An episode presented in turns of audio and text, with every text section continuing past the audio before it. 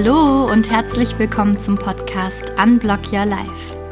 Der Podcast voller Inspiration für alle, die ihr Leben so gestalten wollen, dass es sie erfüllt. Ich bin Antonia und ich begrüße euch heute wieder zu einem Zitate-Quickie. Und ich habe Dieter Wunderlich bei mir. Hallo. Und Kai Ariane Fischer. Hallo. Und Dieter, du hast nicht nur einen, sondern gleich zwei Sprüche mitgebracht, wie du äh, uns eben schon kurz erzählt hast. Ich bin ganz gespannt. The stage is yours. Dankeschön, Antonia. Ja, also ich bringe heute ein großes Mysterium mit. Ich bin ja ein großer Fan von Sprichwörtern, weil da oft sehr viel Weisheit, sehr viel Tiefe in wenigen Worten ausgedrückt wird. Aber irgendwann habe ich dann erkannt, es gibt auch Sprichwörter, die sich offensichtlich oder vielleicht auch nicht widersprechen. Und deswegen bringe ich euch zwei Sprichwörter heute mit, und ich weiß nicht genau, bin mal gespannt, wie wir das vielleicht äh, entwirren können. Mhm. Der, der, das eine Sprichwort lautet, gleich und gleich gesellt sich gern.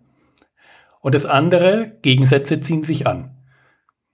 Mm. Und meine Frage an euch, weil ich habe mir da schon ein bisschen die Zähne dran ausgebissen, was ist jetzt eigentlich wahr? Wird mich sehr interessieren, wie ihr darauf blickt. Was sind eure ersten Gedanken dazu? Es gibt nicht die Wahrheit. das ist mein erster Impuls. Mhm. Keiner ist wahr und beide sind wahr. Mhm. Und was kann man jetzt daraus ziehen letztendlich, wenn das so eine Volksweisheit ist? Wann ist was wahr? Hm.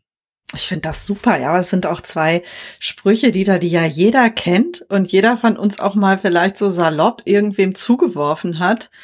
Mhm. Äh, Gerade wenn es darum ging, wer sucht sich eigentlich wen in, in Freundschaften oder so aus. Ne? Mhm. Aber jetzt die Frage finde ich, ähm, also diese Gegenüberstellung finde ich, finde ich spannend. Ähm, ich würde auch mit Antonia, mit dir sagen, ähm, beides ist ja erstmal nur eine Beschreibung, ne?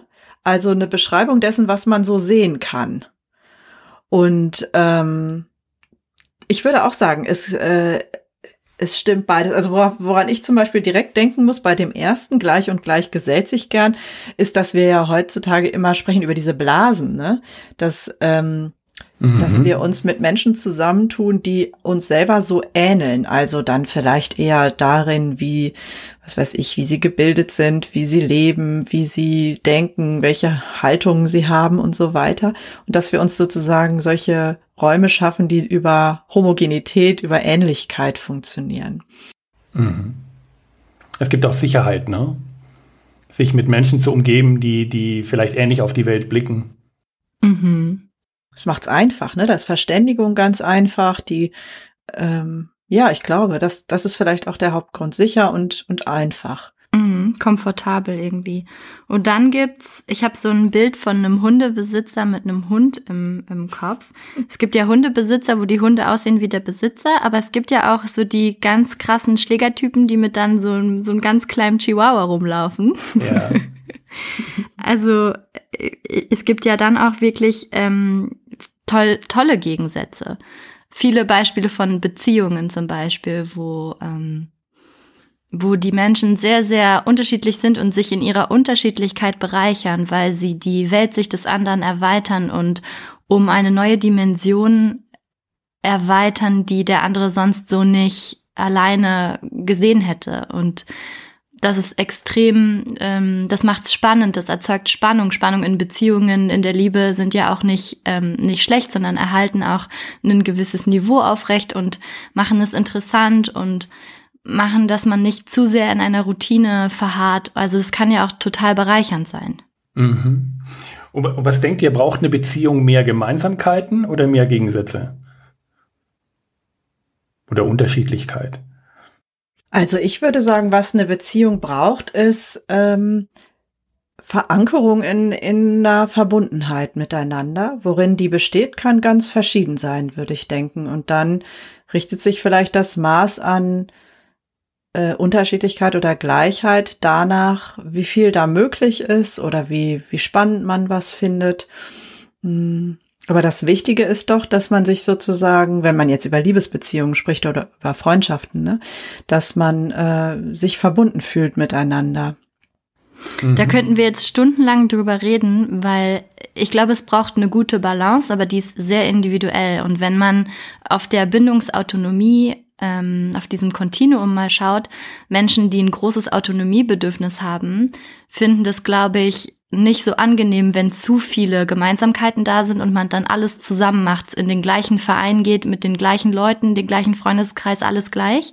Und gleichzeitig gibt es äh, Menschen mit einem sehr hohen Bindungsbedürfnis, die sich total freuen, wenn alles gleich ist und wenn der Partner dann ein ganz eigenes Hobby hat, äh, womit man nichts anfangen kann, dann fühlen die sich da so ein bisschen ausgeschlossen. Also ich glaube, dass es eine total individuelle Balance ist zwischen Gemeinsamkeiten und Unterschiedlichkeiten, die jedes Paar in was für einer Konstellation auch immer für sich rausfinden darf.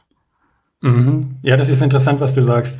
Wobei bei dem Beispiel, das du genannt hast, würde ich jetzt noch ergänzen wollen, wenn die beide nach Unabhängigkeit streben oder da ein hohes Bedürfnis haben, dann würden sie ja nicht zwangsläufig eben was zusammen machen, sondern sie würden ja unterschiedliche Wege gehen. Ich denke, problematischer wird es dann eher, wenn der eine eher bindungsorientiert ist und der andere eher unabhängig, unabhängigkeitsorientiert. So ist es, ja, genau. Ja. Genau, habe ich, hab ich auch so erlebt. Also ich hatte einen Partner, der war sehr autonomiebedürftig und ich bin sehr bindungsbedürftig und ich habe mich dann angefangen für sein Hobby zu interessieren und das fand er gar nicht lustig. Mhm. ist auch ein interessantes Learning, ja, aber ähm, wir waren sehr unterschiedlich und ich, also ich persönlich bin eher auf der ähm, Gegensätze ziehen sich an Schiene in ähm, Beziehungen tatsächlich. In Freundschaften ähm, wiederum gleich und gleich gesellt sich gern. Das ist ganz spannend. Also man kann auch beides im selben Leben, in derselben Person vereinen. Ja, also bei mir, wenn ich so mein aktueller Stand, ohne dieses Rätsel schon gelöst zu haben, ist, ähm, ich gehe auch von der starken Gemeinsamkeit, von der starken Bindung irgendwo aus, wie eine gemeinsame Basis auf der die Beziehung steht. Und dann, dann äh, quasi, äh, dann ist es unterschiedlich. Ne? Und das kann dann auch sehr bereichernd sein. Also im Sinne von äh, auch, klingt jetzt ein bisschen blöd für eine Beziehung, aber so eine gewisse Arbeitsteilung. Ne? Also dass quasi gewisse Rollen entstehen oder so, auf Basis zum Beispiel individueller Stärken. Aber ich denke, dieses gemeinsame Fundament ist, ist jedenfalls, ohne das jetzt wissenschaftlich absichern zu können, reine Gefühlssache. Ich glaube, das muss schon da sein. Ne? Mm. Das hatte ich im Coaching am Anfang meiner Beziehung auch, dass ähm, oder das war mehr Coaching, Beratung, ähm, wo wirklich auch nochmal klar wurde, okay, so die groben Dinge, Werte, mhm. ähm, Sicht auf die Welt, Menschenbild, ähm, Bild auf den Wohnort und die Art des Wohnens, die sollten schon übereinstimmen, damit man nicht fundamentale Auseinandersetzungen führt nach fünf Jahren und das am Anfang einfach nicht abgeklärt hat. Ach so, du willst in, nach Australien ziehen, oh, ich möchte unbedingt in Berlin wohnen bleiben. Hätten wir das mal vor fünf Jahren geklärt. Ähm, also ich glaube, dass wirklich so ein paar grundlegende Dinge für eine Beziehung oder auch für eine Freundschaft so an, an, an Weltsicht und so schon von Vorteil sind, wenn die übereinstimmen oder man dann zumindest viel weniger Konfliktpotenzial hat. Und dann, finde ich, läd, laden beide Sprüche dazu ein, das ganz neugierig einfach zu explorieren. Mhm. Wo sind wir unterschiedlich? Wo haben wir Gemeinsamkeiten? Wie ist die Balance bei uns? Und das einfach mal zu beobachten und vielleicht auch sich dessen bewusst zu sein und da einfach mal ja, so einen, so ein Augenmerk drauf zu, zu legen und das auch vielleicht gemeinsam zu besprechen. Das ist eigentlich schön, das mal so explizit zu machen und nicht einfach nur so ein bisschen mitlaufen zu lassen. Ja. Hm. Und was mir noch einfällt aus meiner Sicht jetzt als Coach oder vielleicht auch noch spezifischer als Stärkencoach, ist ja, dass wir in der Rolle, Dieter, mal sehen, was du gleich dazu sagst, eigentlich ähm, die Mission haben, die Individualität unserer Klientinnen und Klienten zu stärken, natürlich auch bezogen auf uns selber, wenn uns das so bewusst ist. Und das bedeutet ja eigentlich, ähm, man schält oder man stärkt zunehmend das, wer man selber ist in der Eigenart. Also äh, zum Beispiel, wenn man das jetzt sagt, in dem Kontinuum Bindungsautonomie oder äh, Bedürfnissen, wenn man es anders formulieren will, die man so hat. Und ähm, dass man dann mit dieser Klarheit bezogen auf sich selber, was bin ich eigentlich für jemand? Wie viel Freiraum zum Beispiel ähm, möchte ich haben? Wie viel Gemeinsamkeit finde ich gut? Nähe, Distanz, ähm, äh, Themen, zum Beispiel, wie viel bin ich gerne sozial, wie viel bin ich gerne alleine oder was weiß ich, was das alles so sein kann.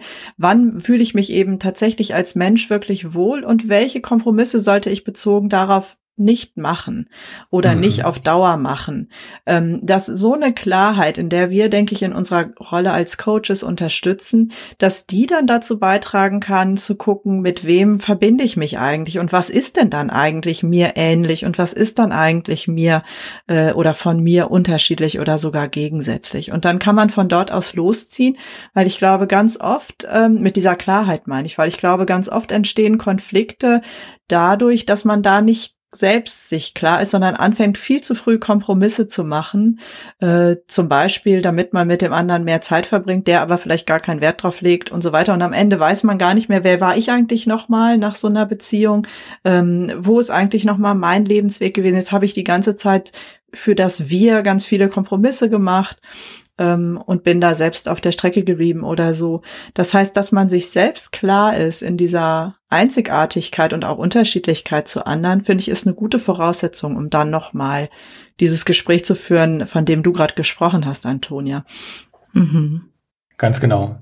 Wo ich gerade am Überlegen bin, ist ja sowas wie jetzt aus der starken Thematik heraus, wenn wir sagen, ab Mitte 20 sind sozusagen die großen Handlungsmuster oder wenn man sagt, wie, wie wir sagen, ne, Gefühls, Denkgefühls- und Handlungsmuster relativ stabil, obwohl wir uns natürlich unser ganzes Leben hinweg weiterentwickeln.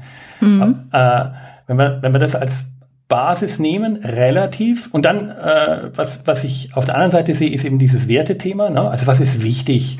Wie sieht eigentlich ein erfolgreiches, gutes Leben für mich aus? Ähm, wenn da eine gewisse, wie gesagt, Basis da ist, dann, dann hat eine Beziehung vielleicht auch langfristig äh, Erfolgschancen, wenn man das mal so, ich weiß es nicht, vielleicht ist das Modell auch schon so eng gedacht. Wo ich, wo ich manchmal hadere, ist quasi dieses, aber das ist wahrscheinlich mein Kontrollsaboteur, der dann sagt, okay, aber Werte können sich im Laufe des Lebens auch ändern. Stärken vielleicht nicht so, aber Werte durchaus. Mhm. Dem, durch den Kontext, in dem man sich bewegt ne? was man erlebt. Und so können sich Paare, die vielleicht diese Basis am Anfang zum Beispiel hatten oder Beziehungen, die diese Basis hatten, auch auseinander entwickeln. Und das ist was, was mir zum Beispiel, wo ich dann äh, Sorge entwickle. Ne? Wie kann ich, wie kann ich dann, versuche ich irgendwie, und da wird Kai, die mich ja schon oft gecoacht hat, sofort sagen, ja, natürlich, da steckt wieder dieses Thema drin, Dieter, dass du versuchst, die Beziehung zu kontrollieren. Ja. Mhm. Äh, äh, aber ich, da komme ich im Moment auch noch nicht so richtig raus. Ne? Da arbeite, arbeite ich auch dran. Ähm, ja, also deswegen habe ich auch das Thema aufgebracht letztendlich. Es ist ein Thema, das mich wirklich auch persönlich interessiert. Mhm. Ne? Also wie, was ist eigentlich, was sind die Erfolgsfaktoren für eine gute Beziehung? Aber für mich hat das, was du gerade gesagt hast, mit Tempo zu tun, weil jeder entwickelt sich weiter. Und wenn man, keine Ahnung, 20 Jahre zusammen und verheiratet ist, dann kann man nicht aufhalten, dass man sich entwickelt. Das ist äh, ja auch gut.